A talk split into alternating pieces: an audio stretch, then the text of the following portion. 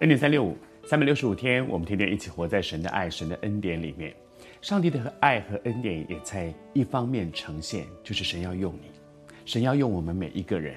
但是当神要用我们的时候，他也一定塑造我们这个人。在塑造的过程里面，仇敌会用各种方法让我们跌倒，以至于神不能用我们了。因此，求神帮助我们，我们要有一个敏锐。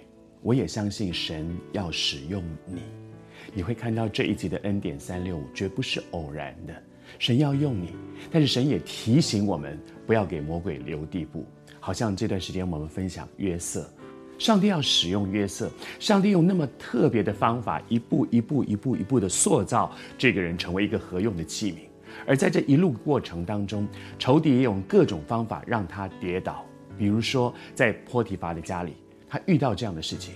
有一个女人不断地引诱他，对他来讲，他是一个年轻人，血气方刚，这个正是他的弱点，这是他现在最弱的地方。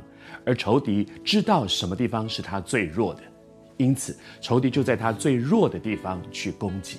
仇敌也知道你和我什么是我们里面的最弱的地方，好像我们看武侠小说里面讲到说，每个人都有罩门，神知道，神知道我们是怎样一个人。仇敌也知道我们是怎么样一个人，他用各样的方法，知道在我的最软弱的地方攻击我，因此我们要敏锐，你要知道什么是你软弱的地方，而在那个地方，你要知道怎么样靠着神能够站立得稳。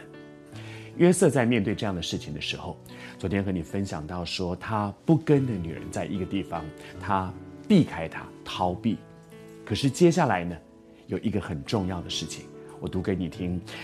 他说：“有一天呢，约瑟进屋子里面去办事，他不能永远躲开啊。他是这一家的管家，他必须做事。但是他进到屋子里的时候，后面有一句话说：‘家中没有一个没有一个人在那个屋子里面。’换句话说，他是单独进去。而在单独进去的时候，那个女人在，那个最容易引诱他犯罪的那个女人在那里。哇，这是一个提醒。”我们每一个人都需要提醒。我们华人喜欢讲一句话，说“慎独”，就是你要非常谨慎。你一个人的时候，求神帮助我们。你需要有属灵的同伴。如果没有属灵同伴，当我们是孤单一个人的时候，好像是一个单兵啊。单兵是最容易被攻击的，而我们需要有属灵同伴，不要让自己落到一个光景，只剩下我一个人。以利亚说：“只剩下我一个人的时候，他就很容易跌倒。”因此，我们求神帮助。你需要有属灵的同伴，而且你需要让你的属灵同伴知道你的光景。